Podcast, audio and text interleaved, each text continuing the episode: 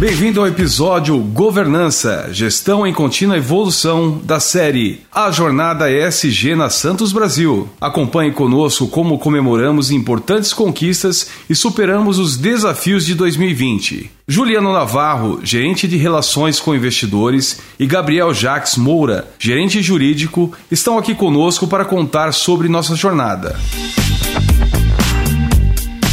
Você vai saber como transformamos em prática o nosso compromisso com o desenvolvimento humano, o respeito ao meio ambiente e os elevados padrões de governança. Juliano, a Santos Brasil é uma companhia de capital aberto listada no novo mercado da B3, o mais alto nível de compromisso com governança corporativa. E o ano de 2020 foi, no mínimo, desafiador para o mercado de capitais do Brasil e no mundo. Considerando esse contexto, o que você destaca como principais desafios e oportunidades vividos pela Santos Brasil? Bom, sob a ótica de governança e da nossa relação com os acionistas e investidores da Santos Brasil, acho que o principal desafio foi manter todos a par da evolução do desempenho da companhia ao longo do ano, frente aos impactos que a pandemia trouxe. Além disso, nós entendemos que era nosso dever atualizar o mercado também quanto à execução do plano de ação que foi delineado pela companhia logo no início da pandemia no Brasil. Esse plano de ação envolveu diversas frentes, como, por exemplo, as medidas sanitárias adotadas em todas as nossas unidades desde o início da quarentena no país, a nossa atenção aí mais do aspecto financeiro redobrada na administração do caixa da companhia e tudo que fizemos também para ampliar fontes de receita e também controlar nossos custos e despesas. A área de relações com investidores manteve uma rotina bastante intensa de acompanhamento de tudo que acontecia dentro da empresa, basicamente para poder levar aos investidores informações claras e em tempo real de todos esses acontecimentos. E a comunicação com o mercado de capitais, ela sempre foi pautada pela transparência. E em 2020 isso se manteve, não foi diferente. Através da CVM, da plataforma da Comissão de Valores Imobiliários e de nossos canais de RI, como o nosso website, e através de e-mails também, publicamos relatórios ao longo de 2020 diversos materiais explicativos para auxiliar os investidores na análise da companhia, para que eles pudessem estar cientes e acompanhar os acontecimentos frente a um contexto inédito que a gente passou no ano passado. E nesse contexto repleto de incertezas, onde a gente se deparou com uma situação, como eu disse, inédita, nunca antes vivida, conseguimos identificar também inúmeras oportunidades. O home office, por exemplo, permitiu uma interação muito maior com os investidores. Facilitou muito as reuniões, a gente conseguiu alinhar a agenda de investidores com as nossas, principalmente com acionistas e analistas, investidores que estão mais distantes, muitos estrangeiros. Não precisamos viajar para estar junto a esses investidores conversando e fazendo reuniões. O home office, as plataformas de videoconferência facilitaram bastante. Isso para o RI foi muito positivo e para a companhia, claro. A pandemia também nos provocou em mapear melhor e analisar o que estava acontecendo fora do Brasil. E aí o RI realizou estudos sobre os impactos da pandemia na logística portuária global. Foram trabalhos de análise, onde a gente destacou a atividade nos principais portos da China, da Europa e dos Estados Unidos, além de ações que foram adotadas pelos armadores no mundo inteiro. Os armadores que são os nossos principais clientes. Isso ajudou não só a gente, mas a diretoria, a companhia, a ter uma melhor visibilidade da dinâmica do setor portuário no mundo inteiro. E ajudou também o RI na interação com o mercado, a explicar e a levar essa análise para os investidores que também tinham muitas dúvidas e muitos questionamentos em relação a qual impacto que essa dinâmica global poderia trazer para a Santos Brasil. E todo esse trabalho, cuidado com uma comunicação proativa e transparente, aumentou muito a visibilidade da Santos Brasil no mercado de capitais e contribuindo por diversos fatores, como aumentar a base de acionistas. A gente superou 80 mil investidores ano passado, em sua grande maioria pessoas físicas, investidores pessoas físicas, e também dobrando a liquidez diária das ações para mais de 40 milhões de reais em negociações. E perante esses desafios e oportunidades, o resultado veio com uma bem-sucedida captação de recursos no montante de 790 milhões de reais efetuado em setembro do ano passado. Essa captação foi feita em setembro do ano passado, através de uma oferta primária de ações na Bolsa, na B3. E entendemos que essa captação de recursos chancela a confiança que os investidores têm na companhia. E qual será o destino dos recursos captados com os investidores? Os recursos serão destinados na expansão e diversificação dos negócios da Santos Brasil. Nós queremos atuar no segmento portuário de granéis sólidos e líquidos, além do segmento de contêineres e carga geral e veículos que já atuamos. E já demos o primeiro passo, com o arrendamento de três terminais de combustíveis no porto de Itaqui, localizado no estado do Maranhão, que foram adquiridos nos leilões promovidos pelo Ministério da Infraestrutura em abril deste ano. A gente já começou a implementar esse plano de ação e a destinar esses recursos em novos negócios. Queremos também expandir nossa atuação no segmento portuário de containers, que é o nosso DNA. Temos a liderança, inclusive, nesse segmento de containers no Brasil e continuamos enxergando um enorme potencial de curto, médio e longo prazo para container. E uma terceira avenida de crescimento, onde vamos também destinar parte dos recursos levantados, será na expansão do nosso negócio de logística integrada, que é a Santos Brasil Logística. Juliano, a Santos Brasil foi selecionada pela Bolsa de Valores de São Paulo, a B3 e pela SP Dow Jones para compor o índice SP B3 Brasil ESG. Sem dúvida, um reconhecimento do compromisso de vocês com desenvolvimento humano, respeito ao meio ambiente e elevados padrões de governança. Diante disso, eu quero entender o seguinte: o que significa essa conquista para a companhia e quais as responsabilidades que ela traz também? Entrar nesse índice foi, sem dúvida, uma notícia muito positiva para a companhia. É uma conquista importante de um trabalho que vem sendo feito, óbvio, pela área de sustentabilidade, mas pela companhia toda, há muitos anos. Eu diria que há mais de uma década. Esse índice ele foi elaborado conjuntamente pela S&P Dow Jones Índices e pela B3. As empresas que são listadas nesse grupo têm de respeitar padrões elevados de gestão ambiental, social e de governança corporativa, e além disso são empresas que devem aderir aos princípios do Pacto Global. Além desses pré-requisitos, as empresas não podem integrar setores como de fabricação de armas, tabaco e carvão térmico. Para integrar essa carteira de investimentos, a empresa tende a atingir uma pontuação ISD no que se refere à avaliação de sustentabilidade corporativa prevista no índice. E nossas ações já eram negociadas na B3 no segmento do novo mercado desde 2016, o que já ajudou bastante nesse ponto, principalmente de governança corporativa. Bom, dito isso, entrar no índice S&P B3 Brasil, principalmente nos temas de sustentabilidade, o mercado de capitais reconhece que a companhia é dotada de uma estrutura de governança, eu diria, moderna e bastante comprometida com os pilares de sustentabilidade e de desenvolvimento humano, mas estar dentro desse índice também nos traz a ciência de avanços e compromissos que devemos continuar fazendo. Então, não para por aí. Há muito espaço ainda para ser conquistado e muito espaço de melhoria que vamos continuar perseguindo. Juliano, ainda nesse assunto, os critérios ESG ganharam ainda mais força com o advento da pandemia e os investidores nacionais e internacionais estão cobrando cada vez mais as companhias listadas por uma gestão comprometida com o meio ambiente, melhores práticas de governança e aspectos sociais. Como a Santos Brasil e sua área de RI se prepararam para a jornada de evolução como negócio sustentável? Bom, o nosso objetivo é sempre fazer mais do que a lei nos obriga, agregando voluntariamente o valor aos nossos negócios por meio de ações que obedeçam aos princípios da sustentabilidade socioambiental e de governança corporativa.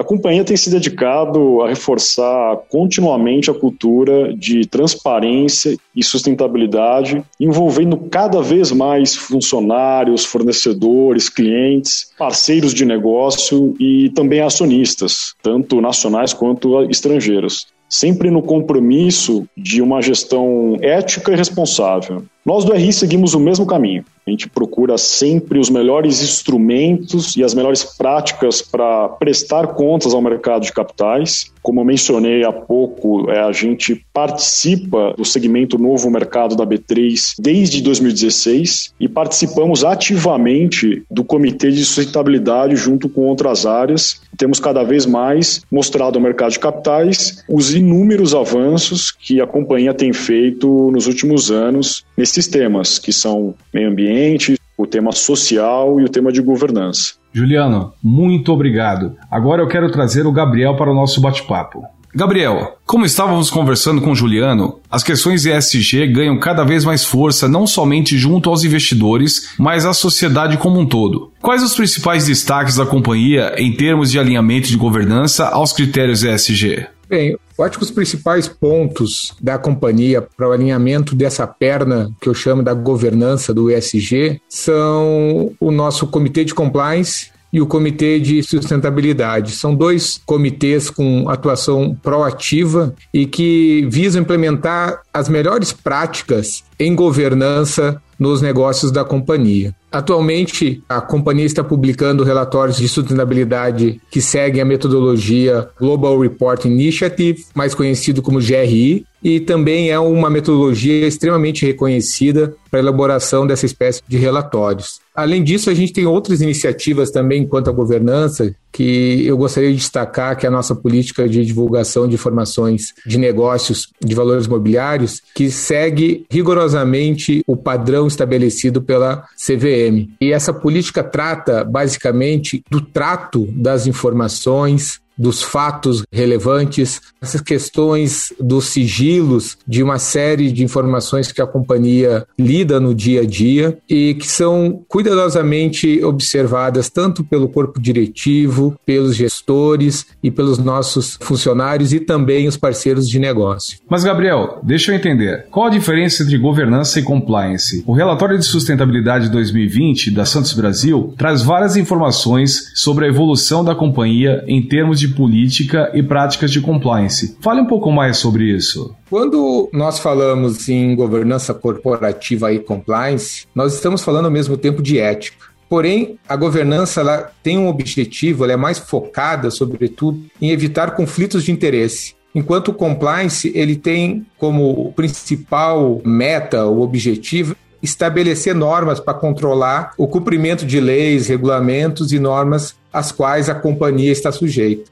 Dito isso, acredito que ambas acabam compartilhando do mesmo fim, que é conservar a ética, a integridade, a saúde e a perenidade do negócio. Assim, é possível afirmar que o compliance é um dos alicerces fundamentais da governança corporativa, já que sem essa prática, sem o exercício de um programa de compliance bem aplicado, tudo que a governança propor acaba indo por água abaixo. Falando em alicerce, eu acho que é importante destacar que a companhia, em 2019, ela revisitou e republicou seu código de conduta. E o código de conduta é exatamente o alicerce dos valores e de tudo aquilo que a companhia pretende viver e trata como condição de, vamos dizer assim, com seus principais fundamentos do ponto de vista da integridade e do seu jeito de fazer negócio. E como ela é, vamos dizer, o grande alicerce, eu gosto também de falar que o Código de Conduta é a constituição de uma empresa, no sentido de ser uma constituição federal, como essa questão de princípios, de emanar princípios e valores. A partir desse Código de Conduta, a companhia publicou uma série de políticas que estão alinhadas a esses valores, a esses princípios. E eu destaco fundamentalmente a política de compliance, que ela dá muita atenção aos riscos de corrupção, é um assunto que está muito em destaque nos últimos anos e que necessitou uma adaptação a essa prática que vem dessas novas legislações que tratam sobre questões de anticorrupção. E, ao fim, o objetivo dessa política é a prevenção e a identificação de desvio de conduta além de promover questões de valores éticos da companhia, conscientização e também ela é aplicável aos demais stakeholders da companhia, não somente, vamos dizer assim, ao nosso público interno. Eu gostaria de saber quais as principais políticas que dão sustentação à gestão de governança da Santos Brasil, principalmente no que tange a orientar e disciplinar de forma transparente o relacionamento com stakeholders estratégicos como fornecedores, terceirizados, relacionamento com os governos, entre outros. Eu posso dizer que para não somente a questão das políticas, eu vou falar um pouco também das políticas, mas acho importante que a partir do novo Código de Conduta, a companhia, através da sua área de compliance, promoveu uma série de treinamentos que visam justamente promover esses valores, esses princípios. E em 2020, mesmo diante do desafio que nós tivemos com a pandemia, que refez a área de compliance replanejar e repensar a sua forma de treinamento, a sua forma de disseminar a mensagem de compliance, a área de forma criativa criou uma websérie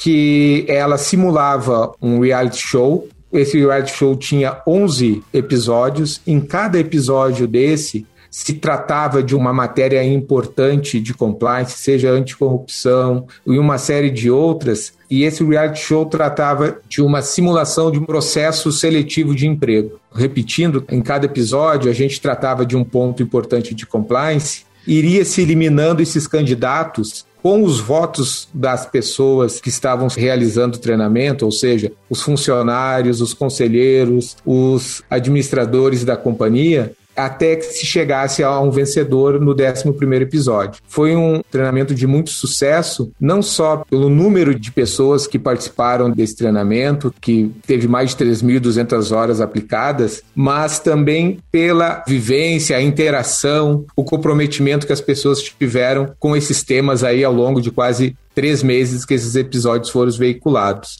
E voltando às nossas políticas, como eu já tinha mencionado, o Código de Conduta é a nossa Constituição Federal, é a nossa Carta de Princípios, é onde diz nossa forma de trabalhar, a nossa forma de fazer negócios. A partir dela, a gente revisou e republicou a política de compliance, a política anticorrupção e de antissuborno, também a gente tem um código de conduta voltado especialmente para os nossos fornecedores e prestadores de serviços, guia de boas práticas nas mídias sociais e um manual falando de boas práticas. Eu gostaria de destacar também, muito embora não seja uma política, é o nosso portal confidencial, que esse portal eu considero como um dos pilares fundamentais também dessa vivência de compliance, da boa aplicação do nosso programa, uma vez que ele alimenta o programa de compliance através de denúncias, através de elogios, através de sugestões. É um meio de comunicação que a companhia tem para ter esse, vamos dizer, essa relação com a área de compliance. E não somente, como mencionei, como denúncias, mas é também através de sugestões, elogios, reclamações. É um pilar muito importante aí do nosso programa.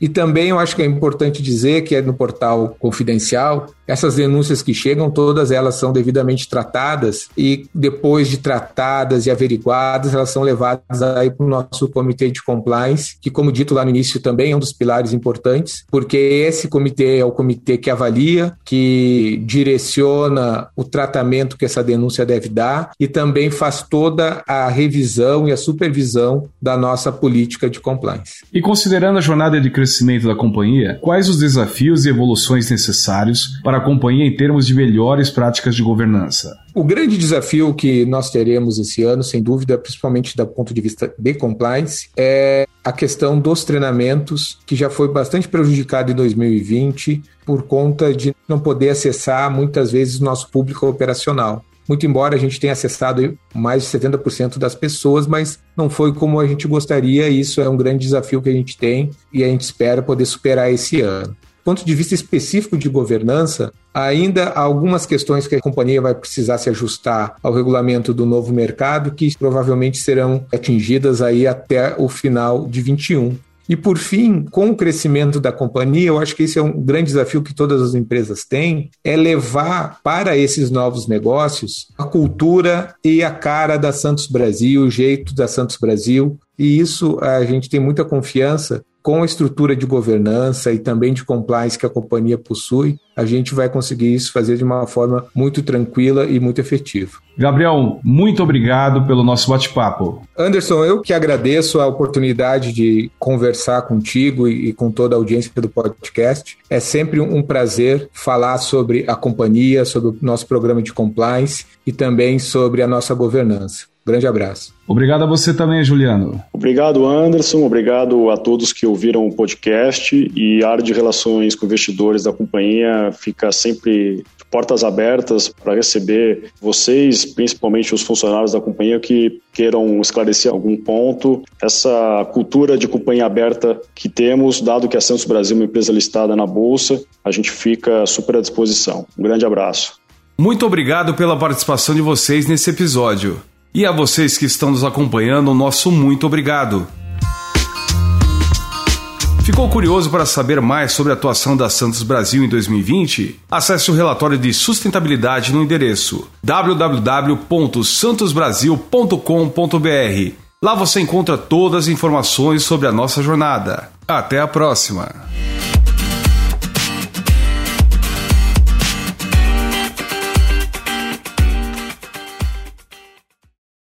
Esse podcast foi produzido e editado nos estúdios da AudioEd e coordenado pela Global Conteúdo.